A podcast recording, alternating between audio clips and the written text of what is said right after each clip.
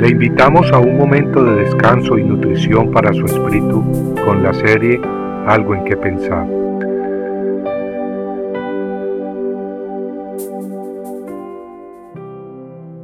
Nadab y Abiú, hijos de Aarón, tomaron sus respectivos incensarios, y después de poner en ellos fuego y echar incienso sobre él, ofrecieron delante del Señor fuego extraño que él no les había ordenado.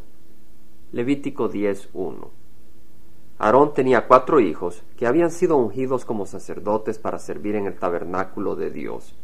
Ellos eran Nadab, quien era el primogénito, es decir, su primer varón, y luego Abiú, Eleazar e Itamar. En el Antiguo Testamento leemos que los dos hijos mayores de Aarón ofendieron a Dios, provocando la ira divina. En el libro de Números 3.4 leemos que Nadab y Abiú murieron delante del Señor cuando ofrecieron fuego extraño ante el Señor en el desierto de Sinaí y no tuvieron hijos. Pero ¿qué quiere decir fuego extraño? Bueno, en el versículo que leímos al principio podemos notar que dice que Nadab y Abiú habían actuado contrario a la orden de Dios. Ese fuego que ofrecieron fue de acuerdo al parecer del hombre y no de acuerdo a la palabra de Dios. En Levítico 10, 2 al 3, leemos que de la presencia del Señor salió fuego que los consumió y murieron delante del Señor. Entonces Moisés dijo a Aarón, Esto es lo que el Señor habló diciendo, como santo seré tratado por los que se acercan a mí, y en presencia de todo el pueblo seré honrado. Jehová es un Dios santo, y quienes se acercan a Él deben de hacerlo con respeto y con temor santo, acercándose de acuerdo a su palabra y no de acuerdo al capricho religioso de los hombres.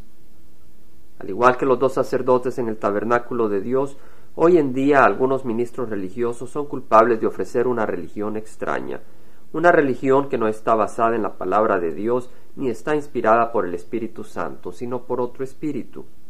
Ellos son culpables de ofrecer fuego extraño ante Dios. Amigo, ¿le ha ofrecido alguna vez fuego extraño a Jehová? Yo lo he hecho en el pasado, sin saber. ¿Cómo podemos reconocer si una enseñanza está inspirada por el Espíritu Santo? Simplemente evaluando las enseñanzas a la luz de las Escrituras, entendiendo que las Escrituras son la palabra eterna, verdadera y perfecta de Dios. Pero ¿cómo podremos evaluar doctrinas a la luz de las Escrituras si no las conocemos?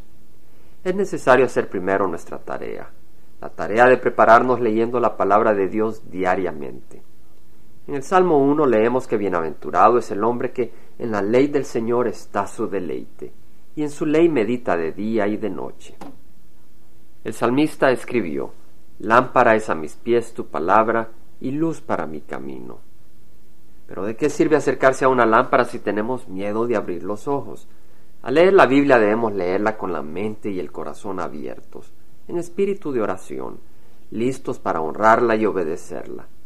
Debemos leerla meditando en ella, permitiendo que su luz entre y dejando que Dios nos hable e instruya. Señor, y oramos que así sea.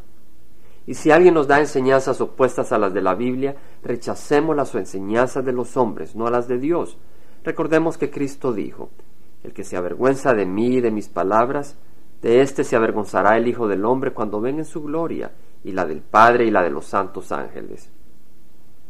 Seamos pues fieles a Dios y a su palabra, y entonces con la ayuda del Espíritu Santo estaremos protegidos de aquellos maestros que con sus seguidores ofrecen fuego extraño al Señor.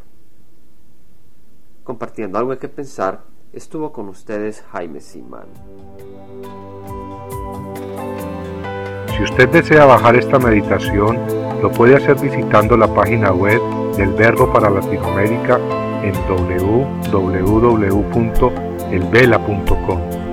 Y el Vela se deletrea E L B de verdad E L A, donde también encontrará otros materiales de edificación para su vida.